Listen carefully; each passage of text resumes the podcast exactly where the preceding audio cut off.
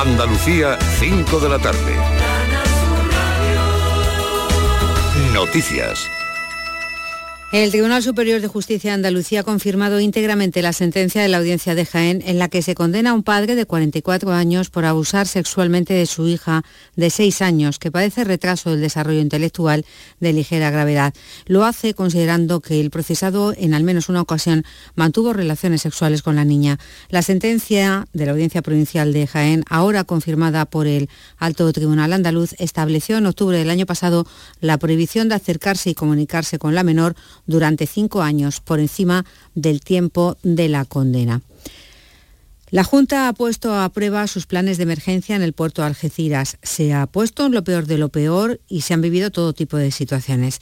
Desde la caída de un rayo en un tanque de hidrocarburo que acaba incendiado a un temporal marítimo que provoca la rotura de un cabo de un barco en plena maniobra de carga, dejando un vertido de gasoil que se inflama a su vez por la caída de una torreta eléctrica causada por el fuerte viento en el estrecho. Fermín Soto nos cuenta cómo se ha desarrollado este simulacro. Efectivos que se desplegaban para dar una respuesta coordinada a posibles siniestros en el recinto portuario. Hay que poner a prueba los planes de emergencia con los que cuenta la Junta para contemplar fallos y corregirlos en situaciones de estas características. Mercedes Colombo, delegada del Gobierno andaluz en Cádiz. Porque no solamente se pone eh, a disposición del puerto en este caso y de las empresas todo lo que disponemos en la provincia de Cádiz para cualquier tipo de catástrofe, sino que también se pueden ver los fallos que se pueden cometer. En el simulacro han participado servicios de emergencia, sanitario, protección civil, Cruz Roja, fuerzas y cuerpos de seguridad del Estado y salvamento marítimo, entre otros. Granada está muy bien posicionada para conseguir la Agencia de Inteligencia Artificial porque tiene un ecosistema único en el que conviven inteligencia, industria y patrimonio. Hoy lo ha dicho Carmen Artigas, secretaria de Estado de Digitalización e Inteligencia Artificial, que ha inaugurado TAI Granada, el mayor evento sobre Twitter que comenzó a celebrarse en la capital de la Alhambra hace nueve años. Carmen Artigas. En Granada hay un ecosistema único que, en el que convive la industria, en el que convive eh, la inteligencia, la universidad, la academia, pero también eh, suma el patrimonio histórico, humanista y cultural.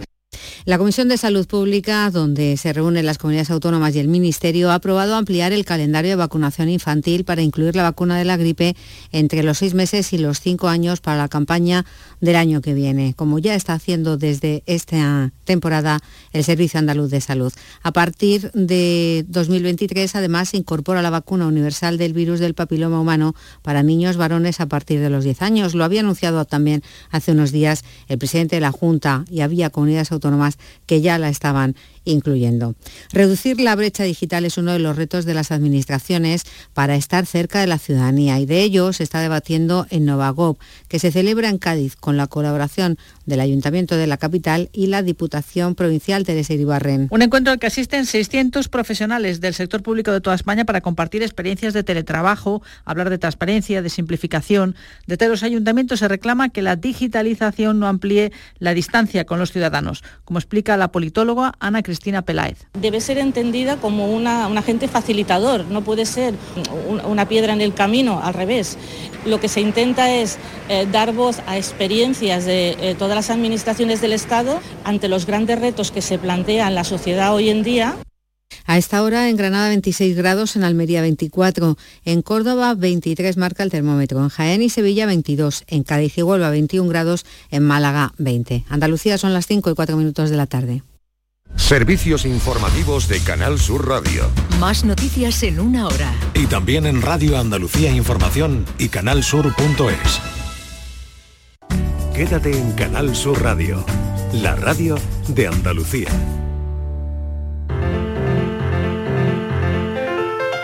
La paranoia de la tarde. La paranoia de la tarde que llega a esta hora, abriendo hora nuestra segunda hora, y em, le toca a Inmaculada. Inmaculada González hoy hace de Francis Gómez. me hace mucha ilusión. Inmaculada, hoy la libreta. A mí me hace mucha ilusión también. bueno, a mí me hace ilusión y además es facilita. Ah, vale, venga, bueno, claro, bueno, bueno, bueno, eso está bien. Pensarla. Venga, a ver. Venga, a ver. Ni una pista, ¿eh? Me ha dado, ¿eh? Vamos. ha dicho que ni una. Que ni se me ocurra preguntarle. Bueno, a ver. Oye, pues luego te tiene que dar la solución, ¿eh? Que la tienes que poner en pie. No, no, es que se queda, se queda ah, bien, bien, bien, bien. Vamos a ver. Qué bueno, venga. Un palo de golf y una pelota valen 1,10 euros. El palo supera el precio de la pelota en un euro. ¿Cuánto vale la pelota? La pelota que bota, una mano se va a la otra. vale, oye, repetimos, sí, por favor, venga, porque ahora la primera vez es como para sorprender. Calentar un poquito el cerebro porque. Sí, y, y, la segunda, y la segunda ya sería. Eh, bueno, para prestar atención. Eso es. Venga. Un, palo de golf y una pelota Venga. valen 1,10 euros. Baratito, ¿eh? muy barato. Lo, he puesto barato para que todo el mundo pueda comprarlo. el palo, el palo supera el precio de la pelota en un euro. ¿Cuánto vale la pelota? 10 céntimos. Tan fácil, tan fácil no, lo puede. tan fácil no, lo va a poner. eso tenlo claro. A llamar. con 10. A escribir. Eh, algo hay aquí que no. si lo saben, si lo saben los oyentes, llamen a Inmaculada González, que se va a poner muy contenta. Sí, sí. Pero muy contenta. Venga, vamos. La paranoia de la tarde. Sevilla. Canal Sur Radio. Vuelve el Oktoberfest al Mercado Lonja del Barranco. Del jueves 20 al domingo 23 de octubre, ven a disfrutar de la más típica gastronomía alemana y la música en directo cada día de Doctor Diablo. Vente al Oktoberfest en el Mercado Lonja del Barranco. ¿Planeando salir de escapada o de fin de semana? Recuerda, hay otra Sevilla. Asómate a la provincia y disfruta de un turismo seguro en cada uno de sus espacios naturales, pueblos monumentales y alojamientos. Cambia de vistas. ProDetour Turismo de la Provincia, Diputación de Sevilla. Atención Sevilla, debido al gran éxito de público, la exposición Bodies se prorroga hasta el 30 de octubre. Cuerpos humanos reales. Bodies, extraordinario, alucinante, educativa, instalada en el centro comercial Plaza de Armas hasta el 30 de octubre. Venta de entradas en taquilla, exposición y en bodies.es. Bienvenidos a Sacaba. Mil metros de electrodomésticos con primeras marcas. Grupos Whirlpool, Bosch y Electrolux. Frigoríficos, lavadoras, hornos, vitros. ¿Quieres más? Aires acondicionados aspiradoras, pequeños electrodomésticos y financiamos en 12 o 20 meses sin intereses solo tú y Sacaba. Tu tienda de electrodomésticos en el Polígono Store en calle nivel 23. Ven a ver nuestra exposición y sus 25 años de experiencia. Sacaba. Si buscas vehículos de ocasión kilómetro cero y seminuevos, esta es tu mejor ocasión. Llega el Salón del Motor de Ocasión de Sevilla del 28 de octubre al 1 de noviembre en Fides. Las principales marcas y modelos en un único espacio. Recuerda, si quieres cambiar de vehículo, del 28 de octubre al 1 de noviembre en Fides, tu mejor ocasión. Este viernes en el Eurojackpot de la 11 por solo 2 euros hay un bote de 82 millones.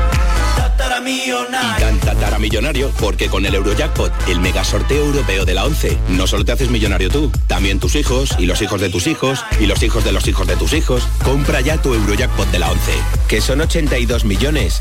Eurojackpot de la 11, millonario por los siglos de los siglos. A todos los que jugáis a la 11, bien jugado. Juega responsablemente y solo si eres mayor de edad. La mañana de Andalucía con Jesús Vigorra te invita este viernes a disfrutar del programa en la Universidad de Córdoba. Queremos celebrar sus 50 años de vida y el 175 aniversario de la creación de la Facultad de Veterinaria, referencia en toda España y buque insignia de la Universidad de Córdoba. La mañana de Andalucía con Jesús Vigorra. Este viernes 21 de octubre, edición especial desde la Universidad de Córdoba. Con la colaboración de la Universidad de Córdoba. ¿Y tú? ¿Qué radio escuchas? Y desde el pelotazo o desde el yuyu, escucho casi todas partes de cada hora. Escucho a Vigorra. mi programa favorito es El Club de los Primeros, el yuyu, Vigorra. Manolo Gordo, que también los fines de semana pone una musiquilla muy buena y nos acompaña mucho. Canal Sur Radio, la radio de Andalucía. Yo, escucho Canal Sur Radio.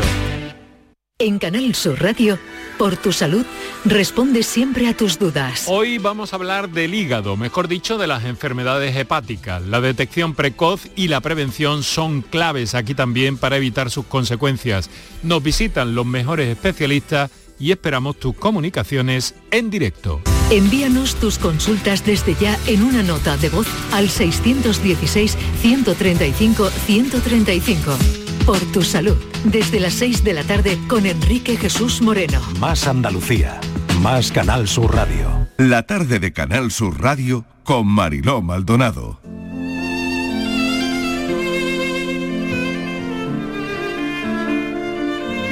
El pequeño nunca supo nada. El silencio atrapa las paredes de algunas casas con historias jamás contadas. Los años pasan como quien pone y quita manteles para comer, para cenar, para las fiestas. Las migas vuelan por los balcones, ahora son gorriones los que vienen, luego serán gatos, las plantas se secan y regresa la primavera. La adolescencia golpea en el estómago, nadie ha venido a pelear, pero sucede. El niño es hijo único y las lluvias son el mejor de los muros para poder quedarse en casa.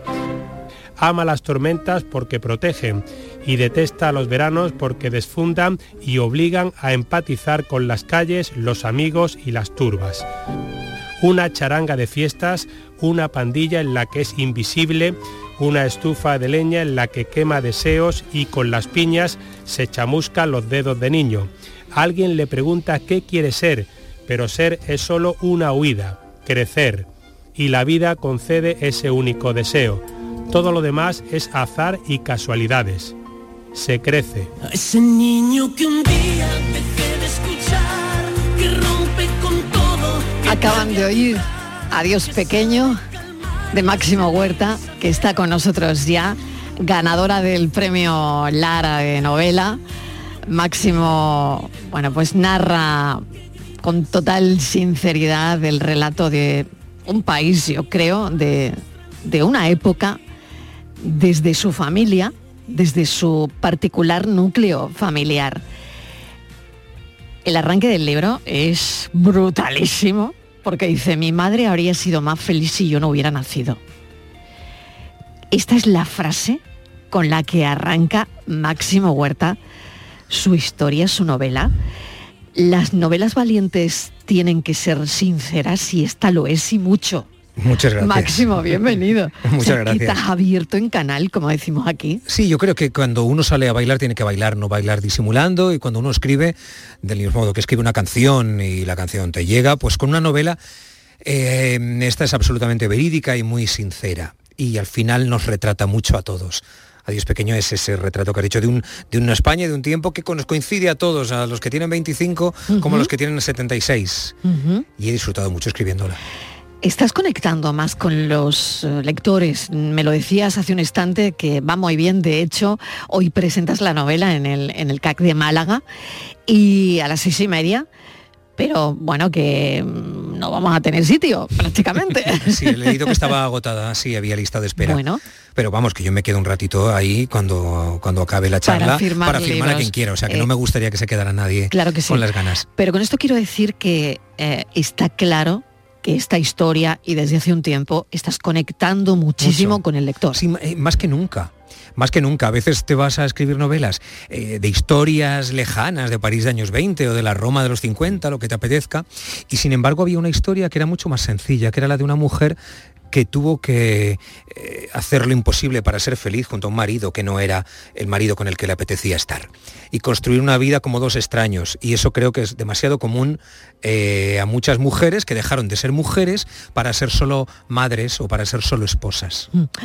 ¿Tú crees que esa vuelta a la infancia, crees que, que lo recordamos todo? No. ¿O que tenemos una infancia, a veces la dulcificamos y a veces no tanto, pero que lo que recordamos de nuestra infancia em, no es muy real? ¿Cómo lo ves tú? Yo creo que la infancia y la memoria, sobre todo la memoria, es muy novelera y nos lo inventamos todo. Y, no le pasan más cosas a los que más viven, sino a los que mejor las cuentan. Hay gente que eh, y hay gente que lo cuenta más y entonces parece que ha vivido más. Y simplemente es que lo cuenta eh, narrado. Todos somos escritores de nuestra propia vida y cuando narramos algo de la infancia, eso va cambiando. Yo creo que año a año cambia aquella excursión del colegio tuya o de cualquier oyente, cambia, va cambiando con el tiempo. Por lo tanto, hay mentiras. Mucho, mentimos mucho. En los recuerdos. Sí, y mentiras que, que, que, se, que, que sirven. no, y, que sirven para ser feliz. Hay mentiras que sirven para ser feliz. Hay mentiras en la familia, hay mentiras en la pareja y que ayudan a que todo vaya mejor. Hay mentiras en un país y, y la mentira ayuda. La mentira no tiene las patas cortas, les tiene, como decía una amiga mía, las tiene largas y bellísimas. O sea, corre más rápida que la verdad. Mm. Em, la infancia, eh, leía una, frase tuya, no sé si la he oído o, o, leído, pero me gustó mucho, me la anoté aquí, porque decías, la infancia es aquello de lo que no te dabas cuenta. Sí. Me gusta mucho es que no, es que cuando eres pequeño eres inmortal. De hecho, hablaba, un, oyente dice que estaba soñando con, volar. Mm. Sí, sí. Eh, en el fondo todos los superhéroes vuelan, hasta Mary Poppins, Superman, todo el mundo, todos los superhéroes siempre vuelan. O sea que lo de volar es una constante. Y en esa infancia vuelas. Porque pasa, porque pasa y no te das cuenta, eres inmortal, eh, no, no, vas a crecer, quieres crecer, pero crecerás. Es, de hecho, es el único deseo que se cumple, si Dios quiere. Los demás no lo sé, pero ese la infancia es pasa, es sin darte cuenta. ¿Todas las familias guardan secretos? ¿Guardamos secretos todas las familias? Sí, y a veces conscientemente otras inconscientemente, pero eh, yo creo que hay una frase que les sonará a muchos de esto que se quede en casa. esto, esto no hace falta que se entere tu tía de tu padre que no, se, que no te escuche, tu madre que no se entere. Eh, el silencio y, mm, te protege. Te protege eh, muchísimo y ese silencio es lo que ha mantenido a, muchas parejas a lo mejor adelante y, a, y, a, construir su vida, ese silencio de no contarlo todo. Por lo tanto, de alguna manera nos sentimos, eh, y de ahí la conexión con los oyentes y con los lectores, con Adiós Pequeño, porque de alguna manera las familias nos parecemos dentro de una misma generación. Más allá de donde naces, con el acento, más allá del clima que tengas, eh, de mm, si tienes mar o si tienes zona, eh, zona seca, las familias, incluso a pesar de, las eh, generaciones que van saltándose, al final te vas pareciendo, te pareces mucho. Hay un día en el que tú te miras y eres tu padre afeitándose. Eh, incluso tu madre poniendo la mano así hacia adentro o mm. removiendo el café como mm. ella. Y hay un momento en el que dices, nos vamos pareciendo muchísimo y se parece el del cuarto al del tercero A, se parece el del, del adosado al de la esquina, eh, te vas pareciendo en los errores y sin embargo, pareciéndote, no sirven los consejos. Porque los consejos de una familia no sirven para otra y, a pesar de las similitudes no te sirven porque mm, a ti te vale lo que te vale. Has indagado mucho en, el álbum familiar, probablemente. Has buscado muchas fotos. Bueno, pero mm, ¿sabes lo que me cuesta eso? Es que mi madre foto que foto que rompe. ¿En serio? Oh, sí, Marilo. O sea, tengo que ir yo escondiéndolas porque mi madre no quiere ver el pasado. O sea, se niega. Eh, entonces, eh, las fotos, cuando veo una foto, ¡boom!, hace frum, le hace trizas.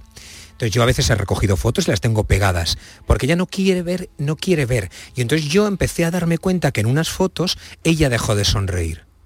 Y es cuando empiezo a estar yo en, el, en la vida. Entonces veía que con sus amigas, con las fallas, con las fiestas, en la procesión, en los toros, era una mujer, una joven feliz. Pero a partir de peinada, arreglada, aquellas mujeres de los 50, ¿no? Pero hay un momento en el que ya no hay fotos de mujer feliz. Y yo creo que eso es lo que la hace eh, buscar y romperlas. ¿Y de ahí la frase con la que arrancas el libro? Sí, Absolutamente. Eso no significa que no, me, que no quiera yo a mi madre, me quiere mucho, nos queremos incluso tóxicamente a veces, ¿eh? fatal, nos queremos fatal. Y ella dice, soy incapaz de decirte quiero y estas cosas, y me lo dice como enfadada incluso, ¿eh? ya me lo dice enfadada. La ha llamado ahora, ¿qué haces? No, ya pasé a la perra, estoy aquí tranquilita. Y digo, vale.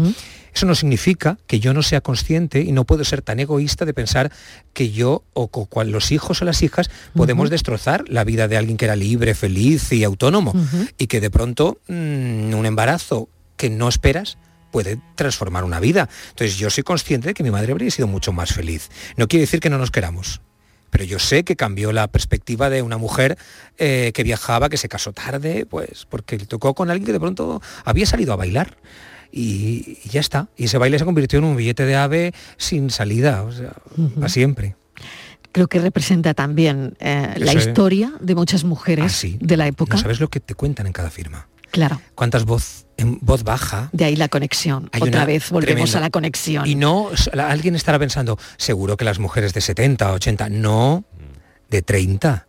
¿De qué hago yo con este? O incluso al revés, ellos. ¿eh? Lo que pasa es que el hombre siempre gestiona la vida a su manera, eh, mm. Mm, mm. más eh, ruda. ¿Cuántas me han contado que, claro, que, ya estaban ahí dentro de ese peaje y no había manera de encontrar la salida a la autopista? Y eso es muy, ha sido muy común a madres, abuelas, y, por eso en la historia, en Adiós Pequeño, muchos se encuentran. Tú has llegado a interiorizar, bueno, la protagonista que se llama Clara, que es tu madre, ¿has llegado a interiorizar ver a tu madre y a tu padre como mujer y hombre? no como progenitores? Eh, no, tengo fotos de los dos juntos. No me lo puedo creer. Mm, creo que alguna, mm, alguna forzada ya en la vejez de mi padre con la perra. No hay fotos de ellos. No, no, juntos no. No, no. Eh, yo me los he imaginado con la ficción. Eh, pensando cómo serían paseando por las calles de Utiel, paseando de campo. claro, que sale Utiel y sale Buñuel. Y claro, también, también tuvieron que tener momentos agradables, pero me los he tenido que inventar. No me los han contado. Ni ella ni él. Nunca me los contaron. Entonces yo me los he tenido que imaginar como hombre como mujer, porque además fue chaval, bailaba, sería un rebelde, sería muy burro por el carácter que tenía, porque mi padre tenía tremendo carácter. Entonces me lo imagino cómo sería ese carácter a los, a los 20, yo qué sé, a los 15, cómo era ese chaval de una familia también dura en la que tampoco había te quiero. Si mi madre, eh, una mujer coqueta, bellísima, eh, feliz con sus amigas de un sitio a otro, viajando en tiempos de, la sección femenina, eh, ¿cómo era? Los tuve que imaginar. Me ha costado. Pero yo creo que es un ejercicio que podemos hacer todos, dejar de imaginar a los padres como padres o a los abuelos y ponerles cara de hombre y de mujer. No lo hacemos. Y no lo hacemos porque somos... Y preguntarles, ¿qué querías ser de mayor? No lo hacemos. A la abuela. Muchos no le han preguntado a su madre, ¿qué quería ser? Nunca. Creemos, es nuestra madre, es nuestra abuela. Qué soñabas, ¿no? ¿Qué querías ser? Sí, me encanta lo que estabas, te estaba oyendo. Hemos hablado de los sueños. Y fíjate, ¿no? Qué curioso porque yo no sé con lo que sueña mi madre. Claro, ni, ¿qué quería ser? ¿Qué quería ser? ¿A qué, no sé, eh, está en el lugar que le apetece, con el hombre que le apetece? No lo sé. Borja, ¿tú lo sabes de la tuya? Sí, yo de la mía sí, pero porque hemos hablado mucho, mucho eh, sí, Claro, es que él es psicólogo. No, no, por. El psicólogo juega con ventaja, máximo. Pues yo. Él juega con ventaja. Pero aquí sí, sí pero por, por, Pero ¿juegas con ventaja de verdad? No, no, no, no, no, no, que va, no Cuando nada no que psicólogo, tú tenías otra relación con tu madre. Sí, de hecho mi madre y yo teníamos una relación como máximo con la suya rollo tóxica y a muerte. Sí, ah, apegos feroces, ¿no? De, pero Cuidado, total y absoluto. Sí, sí, ¿eh? lo sé, lo sé, por eso lo digo. Luego ya me echará bronca. Eh, luego eso cambió por una serie de circunstancias, luego nos volvimos a acercar y ya a partir de ahí yo creo que sí empezamos a hablar un poco más de, los hombres de su vida, en este caso es mi padre ahora, bueno, desde hace muchos años, de los sueños que haya tenido, de la relación con mis hermanos, entonces yo creo que en el fondo eso es algo que yo he tenido a suerte de poder hacer más o menos, pero porque en el fondo al final, por las circunstancias nos han ido llevando allí, sobre todo nos han ido llevando ahí los conflictos. ¿Qué quería ser? Ella quería ser bailarina. Fíjate. Fíjate. Y quería bailar y bailar y bailar y bailar y lo hizo hasta que por la circunstancia su padre le dijo que se acabó el bailar. Y mi abuela, Irene, eh, me enteré por una droguería que le hubiera encantado tener una droguería porque ella decía que así no caducaba el producto. Entonces me pareció tan fantástico enterarme y dijo, qué pena no haber podido hablar con mi abuela de eso, de no haber podido hablar con ella. Menos hazme las albóndigas, ay abuela, sí, eh, que este pijama no me gusta, otra vez calcetines, abuela. Eh, y más haber hablado de qué quería ser mamá. De los sueños. sí, claro. Que se quedaron frustrados en la mayoría de los casos, en la mayoría de una generación, y se quedaron ahí eh, flotando. Y mm. muchos se olvidaron. ¿Qué claves, Máximo, encuentras? Porque de alguna manera están ahí las claves, ¿no? Cuando vamos al, al pasado, hacia el futuro no sé si ese pasado te da alguna clave para el futuro. Que, no, que, tenemos que pensar menos en el futuro, que no, que no hay futuro, que no existe, que no existe, que somos eh, que te lo digan a ti. Sí, que somos el pasado, solo somos el pasado. Tú, tu LinkedIn, solo somos nuestra comunión, nuestro tropiezo, nuestro primer amor o desamor, nuestra primera beca, nuestro primer eh, pinchazo de la rueda. Somos lo que hemos vivido. Eh, y ya está mañana no. No, es que no existe. Eh, entonces es bueno a veces, yo creo que es bueno recordar, no es melancolía ni nostalgia, es que no es bueno recordar quién eres, de dónde vienes, de dónde vinieron los tuyos, cómo es tu ciudad, qué calles paseabas, donde hay unos recreativos de pequeño ahora hay un banco.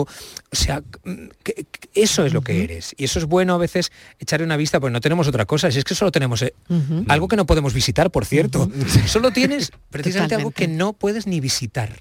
Es así como surge este libro, Máximo, el hecho de, de quiero revisitar mi infancia, mi vida, mi... Mira, yo soy muy de pueblo, ¿eh?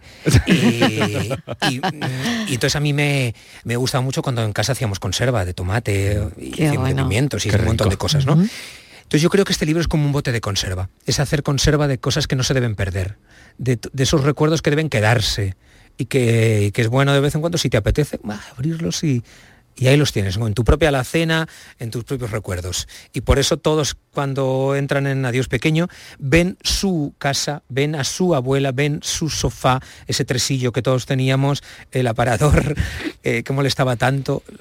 Y es eso lo que se encuentra cada lector, se encuentra en su propio espejo. Y yo creo que es, es bonito hacer esos botes de conserva. Qué bueno. Eh, no quiero mm, cortar el rollito de esta conversación tan maravillosa, me está encantando, ¿no? Esta, esta charla, ¿no? Es como mm, eh, cada uno de nosotros no está, está volviendo suyo, con esta ¿verdad? charla Sí. a, a los sitios, ¿no? A los sitios que hay que revisitar. Pero no me sale llamarte exministro de Cultura. Ah, pues en el tren hay dos que me han dicho, exministro ahora. Bueno, exministro no, ¿En serio? No, dos viniendo. Que, el- mira, que, mira que cuesta venir de Valencia a Málaga, ¿eh? Eh, cuesta, cuesta. Es que todo está pensado para Madrid. Me Todo. cago en todo Reivindicación. Madrid. ¿eh? Reivindica- Reivindicamos desde aquí, comunidad eso. valenciana conectada con Sí, Andalucía. Hombre, es que somos hombre, muy parecidos, de hecho, es que somos súper iguales. con ¿eh? Andalucía, Sí, hombre. Somos súper iguales. Claro que me, han- sí. y me lo han pedido en un directo de Instagram, por favor, dilo que estemos más comunicados. Eh, pero en el tren venía y me han dicho, han dicho dos, hola, señor ministro. Y digo, ay, Dios mío, por favor, olvídate. Eh, yo. Que yo ya me he olvidado. ¿Tú te has olvidado? Sí, eso es una montaña rusa en la que te subes, dura muy poquito y dices, "Ta- para este viaje he pagado tres euros con los niños. ha- has visto la noticia del día, ¿cuál es, no? Liz Truss, que ya Sí. no es primer ministro. Pues fíjate, yo me estoy, eh, no sé las circunstancias, porque a veces hay personales también detrás de las políticas, Eh, pero estoy muy a favor de la gente que dimite tranquilamente y se va, porque una, demuestras que tú no estás pegado a la silla con pegamento, que no vives de eso y que puedes irte y que ya cuando tantas veces se dice a la gente, oye, a ver si dimite tal y no... eh, pues para tres que lo hacen luego se burlan, ¿no? O sea que si no, si no se dimite mal, pero si se dimite también se hace ironía. ¿Qué poco dura? Eh, ay, no, no pone de acuerdo la gente nunca. ¿eh? ¿Qué quieres? ¿Qué quieres? Un bombón. Felicidades. Total, ¿sigues la política, Máximo? No, muy, muy poquito, muy poquito. No, no la sigues, no. No, yo, yo acepté eh, simplemente porque la cultura me fascina. Bueno, hablando ya que estamos en, en Málaga, cuántas cosas hacen que Málaga nos moriremos todos y Málaga tendrá todas esas cosas tan maravillosas, ¿no? Claro, es que claro, nos iremos todos, ¿qué quedará? La cultura, la Sí. canción, la gastronomía, esa, esa palabra que se dice, que dicen algunas abuelas, eh, esa calle, ese museo, eso es lo que quedará. Entonces a mí cuando me dijeron, eh, cuando me dijo eh, la opción a dirigir cultura, me emocionó por las posibilidades que, eh, que caben en ese abanico. Y ya está, pero sucedió aquello eh, de una multa que tenía pagada hace 12 o 10 años, que la recordaba y dije, pues me voy a mi casa tranquilamente, eh, tranquilos, que me voy. Qué jarro de agua fría, ¿no? Es, sí, pero refresca. Eso tiene un libro también, de alguna manera. Sí. Creo que la emoción, esa emoción, ¿no? Eh, Sí, es, un periodo em- muy lo corto escribí- de a tiempo. escribirlo, sí. Ah, ¿en Sí. serio? Porque es un periodo muy corto de tiempo, pero creo que... eh, Ay, guarda muy- mucho. Exactamente, muy largo en, en- en emoción, en reacciones, en, en- en lo que pasa en un país, en el momento en el que ocurre. ¿En por qué me ocurre a mí, señor? ¿Por qué te ocurre Eh, a ti? ¿Por qué yo? ¿no? ¿Por qué yo? ¿Para qué me ¿Por meto qué en yo? esto? ¿Por qué me- Eso no, eso no lo pensé nunca. Eh, ¿No? no, jamás.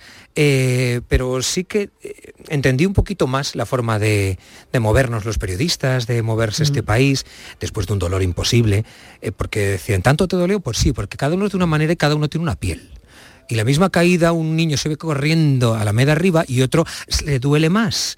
Eh, pues cada uno somos de una manera. Entonces a mí me dolió muchísimo y empecé terapia con, con psicólogo. O sea, y creo que es fundamental porque entré en una depresión dur- durísima, durísima. No, no se la recomiendo a nadie, como yo, yo que se habla ahora más de salud mental, eh, me molestaba que entonces se burlaban cuando tú eso no necesitas. Yo necesitaba ese después de una falta de autoestima terrorífica. Porque crees que eres lo que están diciendo. Creen, crees que eres malo. Te están diciendo que eres malo y tú te lo crees. Y eso sucede mucho en un colegio y sucede también de mayor. Es que era un bullying en toda regla al final. Sí, sí, sí. Es decir, es, es un acoso, es verdad, eh, porque todo el mundo hace bromas de algo que a ti te está doliendo, de algo que tú no te esperabas y, y de algo que te has comido sin comerlo ni beberlo. Bueno, sí, y además una cosa que está cerrada, que ya estaba. O sea, Exacto. no te- es que no te pueden decir, es que no lo tiene. No, no, es que ya Mm. estaba, ya, ya Mm. estaba. Eh, con lo Mm. cual, bueno, pues la vida va hacia adelante. Yo ahora ya la ropa de invierno ya la tengo. Aquella la tengo muy guardada. Y haces bien, y haces bien. ¿Con qué sueñas, Máximo? Pues mira, Sé que con la política no. No, no.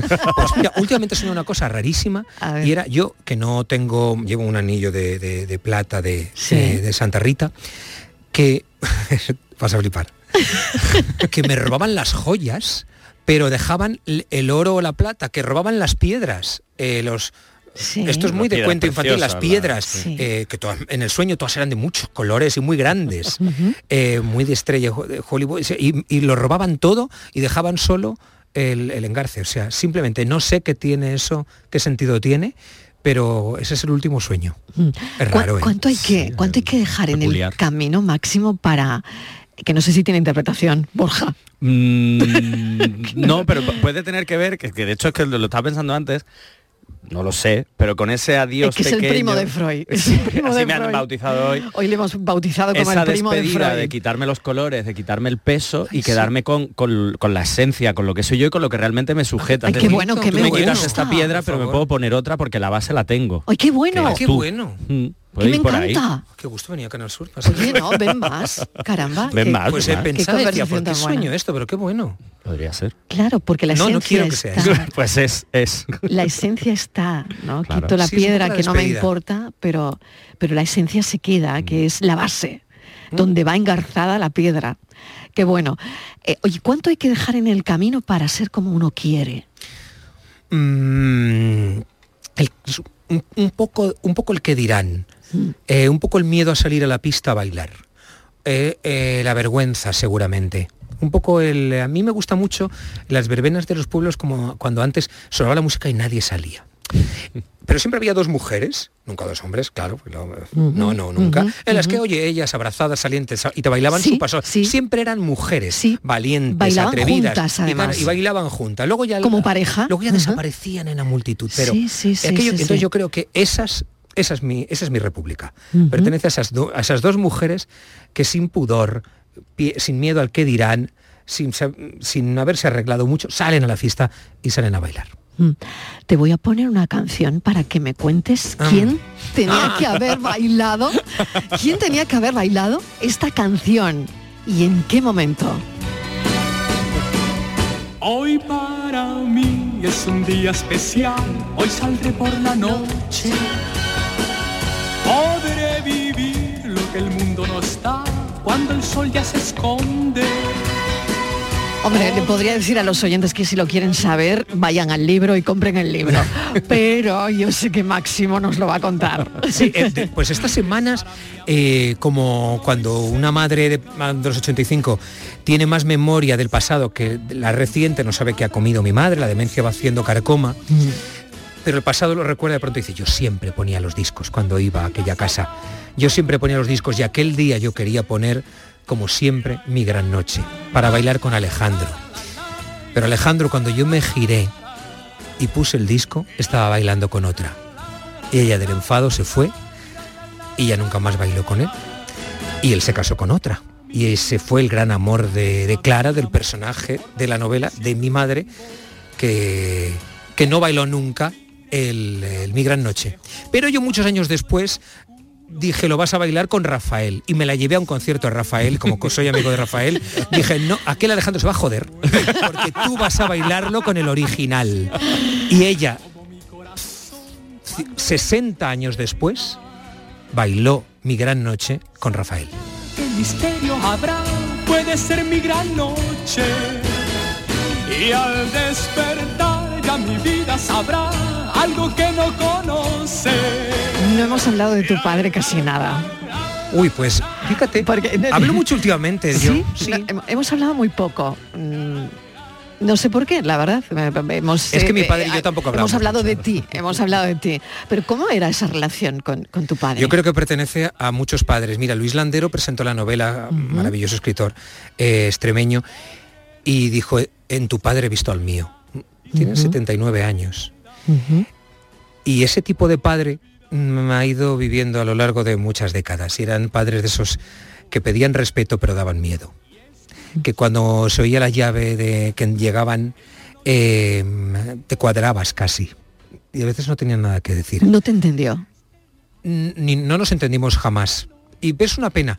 Eh, yo lo, cuando sus últimos tres años eh, de vida mm, fue un regalo de la vida porque mm, nos mirábamos y nos contábamos cosas y es mm, de las pocas fotos que tengo, tengo esa foto con él los dos apoyados en una barandilla y en los dos se ve como una paz, como una cara de paz, como de perdón, de ah, va, hemos llegado tarde a, esta partida, pero aquí estamos. Y, fue realmente eh, doy gracias a la vida, como decía la canción, por, por esos últimos años. Hay una despedida en el libro y yo le aconsejo a los oyentes que que vayan a ella porque merece mucho la pena. No sé si quieres añadir algo más, Borges. Yo estoy aquí encantada, pero me coge un tiempo. Le voy a tener que decir a la persona que hace el boletín informativo que se espere. Se espere un poquito, que retrasamos cinco minutos. Pero bueno, estoy encantada. Sí, porque había una cosa, Máximo, es que el, libro se llama Adiós Pequeño, pero no me has, no lo he sentido como una despedida de ese niño o a ese Pero en el libro sí está, ¿no? Sí, creo, creo. No. Es que hay dos, Adiós Pequeño al mismo tiempo es como la madre en la vejez, como si dijera adiós pequeño. Como que la madre se va y al mismo tiempo es eh, uno ya ha llegado a la madurez que dice adiós, ya se va la infancia, aunque de la infancia nunca te desprendes. Claro, esa sensación me no, ha quedado. No te desprendes nunca. Obviamente hay una, despedida objetiva y real, pero no he tenido la sensación de esa despedida desde la madurez de decir, bueno, adiós a este niño, sino más bien es un abrazo como de encuentro, un abrazo como decir, oye, esto es lo que somos, venimos de aquí, ese pasado que tú decías, y ahora vamos a caminar lo que nos queda. Yo creo que al niño no hay que despedirlo nunca porque es perder la, capacidad de sorpresa. Entonces yo creo, eh, y aquí la tenéis en la radio, esa capacidad sorprendente, sorprendente ante un nuevo oyente que te dice una barbaridad o ante una frase que te que Yo creo que eso no hay que perderlo nunca, porque eso sí que significaría matar al niño. Mm. Totalmente. Máximo. Gracias de verdad por, por, este ratito juntos aquí, por compartir la radio con nosotros y, y, tu creatividad, tu talento en este libro. Ahora, adiós pequeño. Máximo Huerta, gracias. Gracias.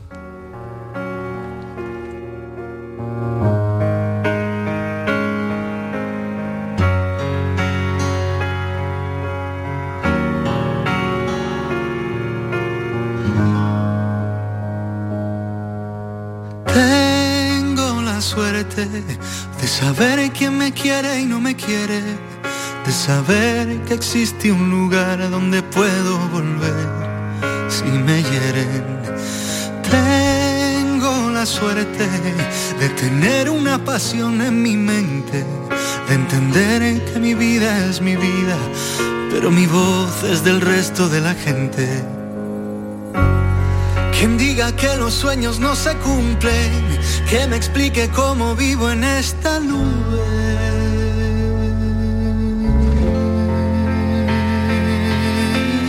Sí, quizás me viste sonreír cuando más quería huir, pero lloré de la emoción cuando cantabas junto a mí.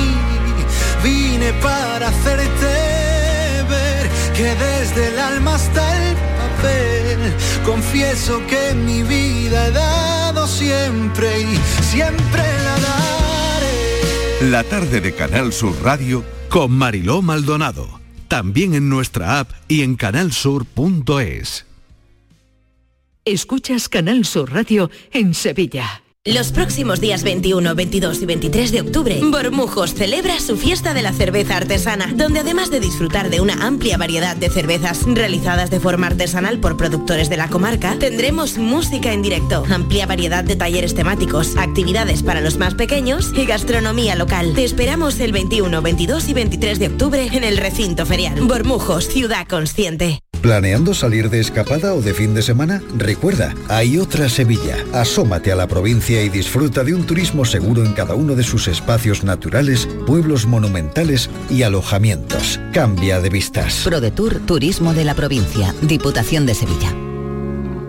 Bienvenidos a Sacaba. Mil metros de electrodomésticos con primeras marcas. Grupos Whirlpool, Bosch y Electrolux. Frigoríficos, lavadoras, hornos, vitros. ¿Quieres más? Aires acondicionados, aspiradoras, pequeños electrodomésticos. Y financiamos en 12 o 20 meses sin intereses solo tú y Sacaba. Tu tienda de electrodomésticos en el Polígono Store en calle nivel 23. Ven a ver nuestra exposición y sus 25 años de experiencia. Sacaba. Vuelve el Oktoberfest al mercado Lonja del Barranco. Del jueves 20 al domingo 23 de octubre, ven a disfrutar de la más típica gastronomía alemana y la música en directo cada día de Doctor Diablo. Vente al Oktoberfest en el mercado Lonja del Barranco. Hola, soy Salvador Dalí. Y si además de avanzar en inteligencia artificial, investigamos más nuestra inteligencia natural, quizás así podamos vencer enfermedades como la que yo sufrí, el Parkinson. Apoyemos la investigación en enfermedades neurodegenerativas. Entra en fundacionreinasofía.es. Apúntate a la revolución del mueble en Andalucía. Almacén de oportunidades, a precios insuperables. Elige tus muebles y llévatelos al momento. Dormitorios, salones, juveniles, sofás, armarios, colchones, todo a precios de almacén. Almacén de oportunidades. Ya estamos en Jaén, Granada, Almería, Córdoba y muy pronto en toda Andalucía. Si piensas hacer obras en tu vivienda, tenemos un plan. Si vais a reformar vuestro edificio, tenemos un plan. Porque en Andalucía hemos puesto en marcha el plan Ecovivienda, para que nuestro hogar sea más ecológico y accesible. Unas ayudas de hasta el 80% del coste de reformas en edificios y del 40% para obras en viviendas. Mejora de envolventes en fachadas y cubiertas, instalación de placas solares, aerotermia. Infórmate en la web del Plan Ecovivienda, en el marco del Plan de Recuperación, Transformación y Resiliencia financiado por la Unión Europea Next Generation Junta de Andalucía.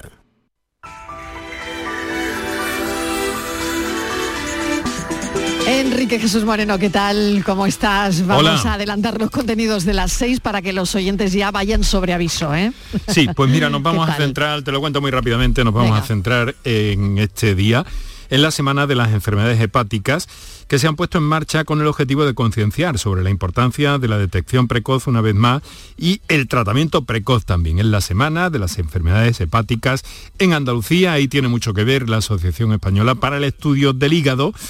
Y eh, pues bueno, vamos a repasar algunas cuestiones de interés porque te aseguro que son eh, que es una agenda completísima y complejísima porque las actividades están salpicadas a lo largo de toda esta semana. Hoy están en Sevilla, pero uno de nuestros invitados viene de Málaga, donde esta mañana ha estado hablando del tema. Es el doctor Manuel Romero Gómez, que trabaja en el Hospital Virgen del Rocío, y vamos a tener también a Rafael Garrido García, que es presidente de la Asociación de Trasplantados Hepáticos de Granada y Jaén, porque fíjate, no solo es el problema propio de este órgano, también, eh, pues en fin, el seguimiento y las indicaciones que deben seguir los pacientes una vez trasplantados de hígado. Así que con ellos estaremos y naturalmente con nuestros oyentes y sus siempre magníficas intervenciones. Muy bien, pues estaremos muy pendientes de todo. Gracias, Enrique. A ti, las seis hasta y cinco luego. nos escuchamos. ¿Y tú? ¿Qué radio escuchas? Eh, despierta tu mente, descubre la realidad. ¿eh? El Vigorra me encanta escuchar y escucho cambio climático. Cuando estoy trabajando escucho a Mariló, que me encanta, el programa de por la tarde, por la noche Cremades. Rafael Cremades, y Claudio y Mariló son fantásticos. Canal Sur Radio, la radio de Andalucía. Yo escucho Canal Sur Radio. La tarde de Canal Sur Radio con Mariló Maldonado. Llega nuestro hombre de la cultura, Diego Abollado, con una historia que me encanta, porque, claro, nos proponía Diego hablar de los Simpa. Y entonces, claro, yo, yo me he quedado un poco a cuadros, como, como pensando, bueno, como- pero, pero ¿quién, ¿quién se hacía un Simpa, no? Bueno, pues ahí va la pregunta, Diego Abollado. ¿Fueron Picasso y Dalí unos expertos en hacerse un Simpa en los restaurantes. bueno, en cierta manera, en cierta manera sí. A ver, ellos, eh, ellos también era una especie de trueque, no lo podemos, no lo podemos considerar un simpa puro y duro. Era una especie de trueque. Vale, vale, ellos pintaban en una servilleta, hacían un dibujito en una servilleta. Los dueños de los restaurantes, los ojos se les volvían chiribitas porque había un, un dibujo de Picasso de Dalí. Pero bueno, esa es la historia, esa es la historia. o sea que eh, ellos no pagaban la cuenta, pero a cambio hacían un, dibujo, ¿no? Y hay una historia, eh, creo que nos lleva a un lugar que ahora mismo todas las miradas están ahí porque ha dimitido eh, la primera ministra inglesa. Vamos, totalmente. Un lugar, un lugar absolutamente de, rabiosa actualidad que se decía ah, antes. Vamos, ahora mismo es que ya te digo, no sé si esta mujer estará en un pub o no, ahora no, no lo creo. no merece estar en un pub, porque yo creo que ha sido la primera ministra que menos ha durado en el UK. ¿eh? Sí, sí, yo creo que sí, ¿eh? Pero habría que hacer cuentas. Igual había una en el 19 o en el 20, pero, no, pero, creo, casi ¿eh? sí, sí, sí, sí, un mandato, nada, eh, fugaz, totalmente. Bueno, eh, Diego, ¿pudo pagar la cuenta Picasso en un pub inglés con un dibujo suyo? Que parece que hay lío con esto. No, no hubo manera, fíjate, está de moda, está de actualidad ahora, porque ese pub inglés donde Picasso quiso pagar con un dibujo, supuestamente un café, pero el pub no lo admitió, eh, em, el pub dijo que no, probablemente porque ese pub que está en, un sitio remoto en la campiña inglesa, estamos hablando del sur de Inglaterra, cerca de Brighton, pero para, orientarnos, pero está lejos de Brighton, quiero decir, está, hay, hay, que coger muchas carreteras comarcales para llegar, para llegar a esta, a esta a esta población de Chidingley, que se llama, el Six Bells, que se llama, seis, seis campanas, un pub inglés de los de campo puro, puro, puro. Entonces allí, allí llegó Picasso porque tiene un amigo, que unos amigos que se habían hecho, habían comprado una, una, un cottage, una, una un, cottage, como se dice, una granja. Esa es una, una, casa de granja en Inglaterra. Y, y, eran amigos de ellos, tenían obras de ellos y ahí apareció Picasso, que no era muy de viajar y menos Inglaterra, que no era un país que especialmente le gustara. Y entonces fue al pub, eh, pidió un café no tenía cash, aparentemente, y dijo, bueno, te hago un dibujo. Y el del pub inglés le dijo, mm, perdone usted, caballero, pero no. Pero aquí, ¿qué me estás contando? Inmaculada, aquí, no, hay, Inmaculada, aquí no hay dibujo. Aquí para usted en cash 20p, me imagino que costaría entonces un café. en, 1950 estamos. Sí, ¿qué te parece, Inma?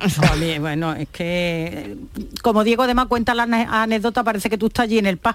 es que, es, un pub, pero, eh, no, entrar y verlo, es un pub absolutamente inglés de estos de campo donde, donde han ido cuatro extranjeros y uno de ellos fue Picasso. Quiero decir que... Increíble, ¿eh? Claro, fue, ya te digo, te he dicho las razones por las que fue. Hombre, pero ¿quién no se jactaría de una historia así?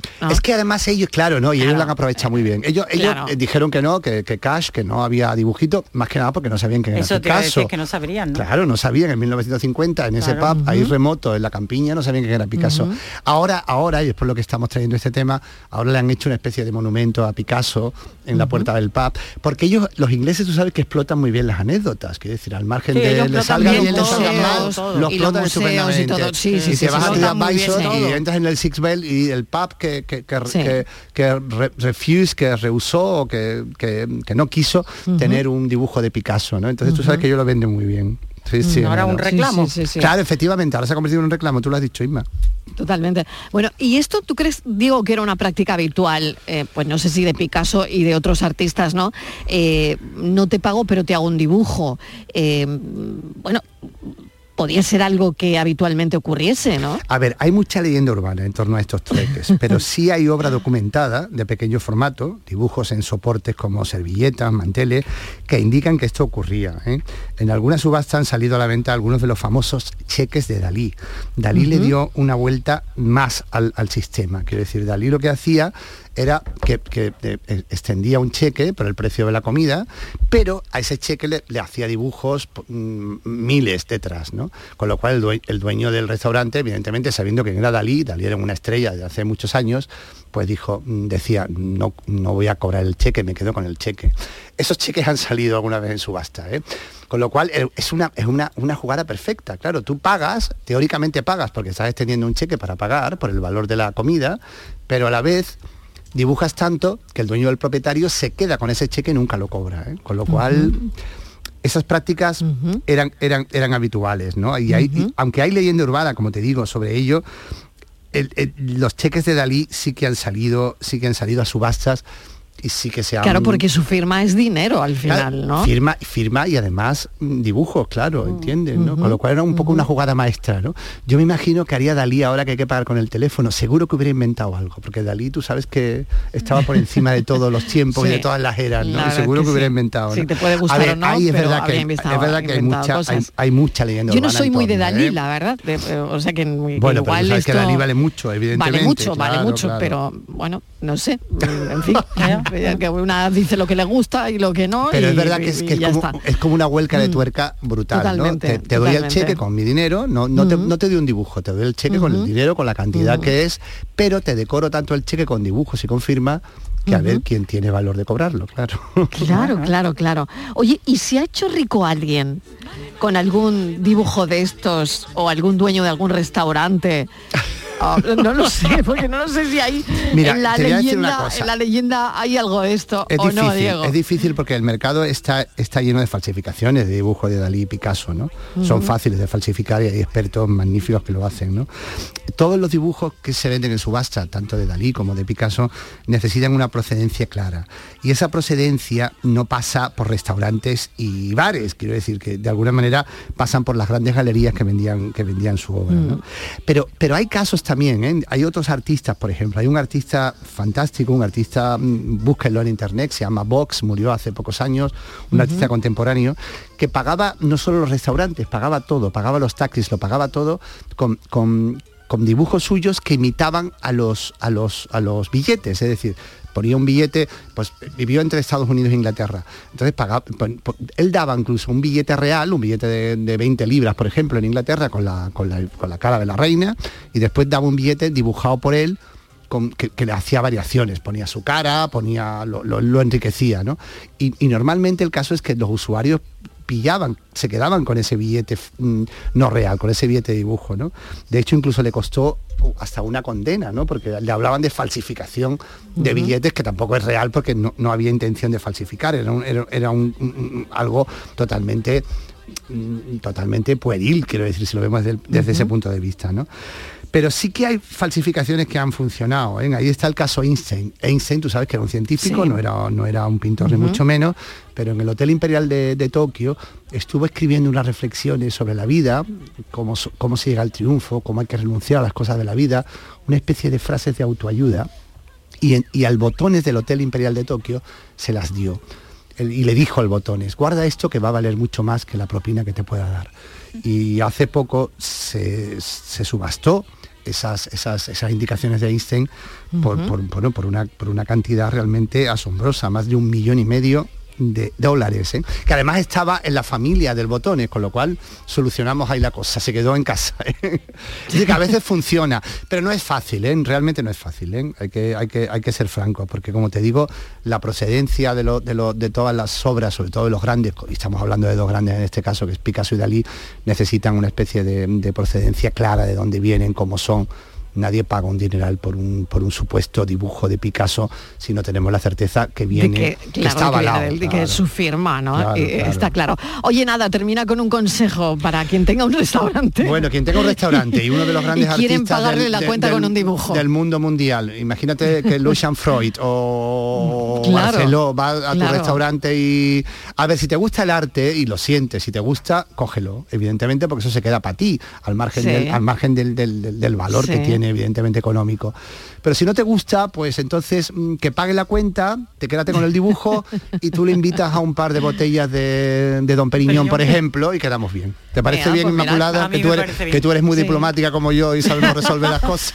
Oye, ella lo que sí sabe resolver es la paranoia de hoy. Hombre, eso, ella, ahí no falla, ahí no falla. le ha tocado, le ha tocado a ella ponerla hoy. ¿eh? Se viene arriba, nunca he visto a Inmaculada desarrollando. Más emocionada que con la paranoia. Venga, venga, oye, pues venga, que la ponemos en pie. Inma, te toca. Bueno, repetimos, ¿no? ¿Cómo era? Claro, claro. Bueno, pues un palo de gol, Diego, y una pelota valen 1,10 euros. El palo supera a la pelota en un, en un euro. ¿Cuánto vale la pelota?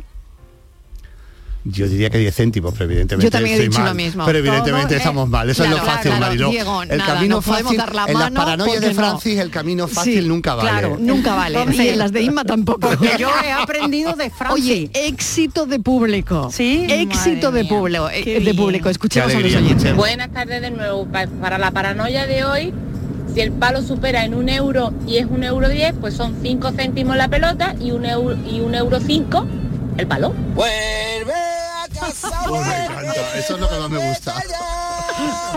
Llevamos tres días y te echamos de menos ya.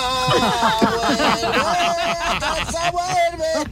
Ay, que me jogo. Vuélvete ya. Eh, Francis, Juan de Córdoba, o mío, vuelve, vuelve ya, por favor, que, que tú no sabes de verdad. Además sé que me estás escuchando. Tú, tú no sabes de verdad la que están formando aquí tus compañeros sorteándose aquí el enigma. Ya, Francis. Cafelito y vuelta al cole.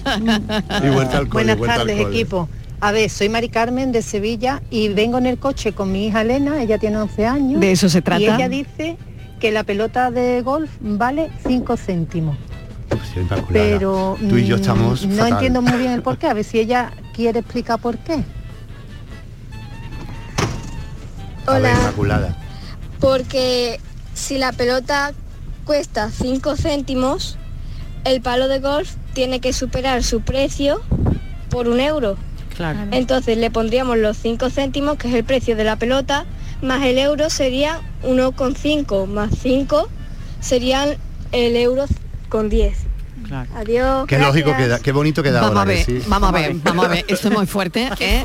La, la niña lo sabe, ¿eh? la niña lo sabe ver, la y la niña madre está diciendo, la niña "Un muy momentito, lista, la que niña se muy ponga lista. la niña, La un momentito que se lista". ponga la niña, que se ponga la niña. Bueno, de verdad, de verdad que justo lo que lo que han hecho estas oyentes, lo que hacen los oyentes cada tarde, es de lo que se trata la paranoia. Al final, pues que se convierta en algo para compartir con la familia, si vas en el coche o si estás en casa, pues mm, hacer eh, unos numeritos. De eso se trata y desde luego ha quedado perfectamente plasmado Y con, con esta madre y esta hija que no sé si habrán adivinado. Sí, lo han Lo han adivinado y lo cuadrado, han lo han explicado perfectamente. Lo Lo han dicho con una autoridad cuadrado, que, que- que eso no tiene, eso no tiene. vamos, Felicidades. no tiene es que uti- sí, sí, eh, lo primero que se nos viene, que es lo que Francis siempre Sí. nos pone, es Claro, lo primero, el el engaño, 1.10. el Pero engaño. 1.10 costaría la pelota, costaría el palo 90 céntimos, no un euro Claro. más. Es verdad, es verdad. Claro, claro. Menos mal que tú estás Qué ahí bien lo ha ¿eh? contado. Qué bien lo ha contado. Oye, qué, bonito. bien Dile lo a ha Francis que contado la enhorabuena, ¿eh? No sé si está ahí, dile que enhorabuena, Sí. ¿eh? No, está de No, no está, vacaciones, se ha ido y nos ha dejado el marrón a nosotros. Pues lo ha bordado, fíjate, se ha ido el abordado. Hay que, hay, que- hay que echarlo, hay que echarlo, Inmaculada. Hay que No, echarlo. no, no, Francis, vuelve, vuelve. Porque si no, eh, Ay, qué bueno. que yo me pongo las pilas con Francis. Sí, qué sí, ya te bueno, veo, qué ya te bueno. veo. Inmaculada, mil gracias, de verdad. Gracias Gracias. Patri. Hasta mañana. Diego Abollado, mil gracias porque me ha encantado el tema de hoy. el simpa de los Simpa, grandes Simpa, que lo hacían, ¿eh? artistas, Ellos de los decían que era, grandes que era un pintores. poco una performance, que no era real, que no era tal, pero era Ya un Simpa, ¿eh? Vamos era a un ver. simpa en toda regla, de Picasso y de Dalí y de alguno que otro que no hemos contado. Bueno, pensamos.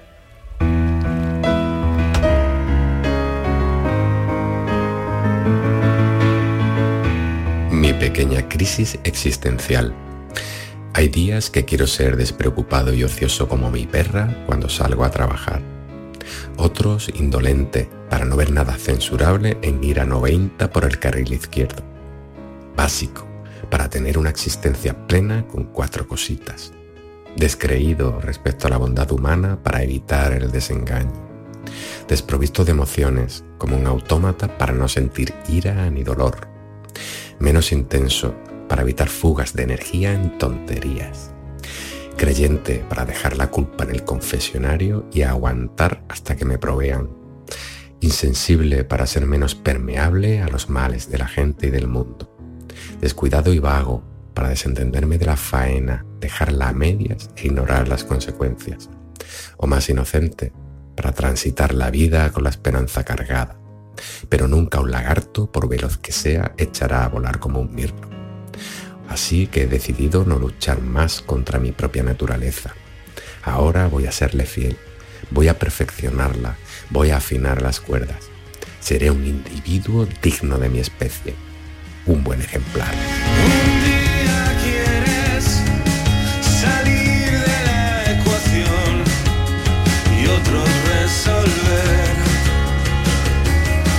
Jesús Corrales San Vicente es nuestro pensador de hoy, con un pensamiento que nos va a dar alguna que otra vuelta mm, a la cabeza. Las crisis existenciales. Bueno, quiero aprovechar también para dar la enhorabuena a Raúl Zurita, que es premio Federico García Lorca de poesía. Y tengo aquí una, una poesía suya, a ver si me da tiempo. Eh, se llama Diálogo, verás un mar de piedras, verás margaritas en el mar, verás un dios de hambre, verás el hambre, verás figuras como flores, verás un desierto, verás el mar en el desierto, verás tu odio, verás un país de sed, verás acantilados de agua, verás nombres en fuga, verás la sed, verás amores en fuga, verás el poco amor, verás flores como piedras, verás. Y mañana estaremos aquí contándote la vida a las 3 en punto de la tarde. Adiós.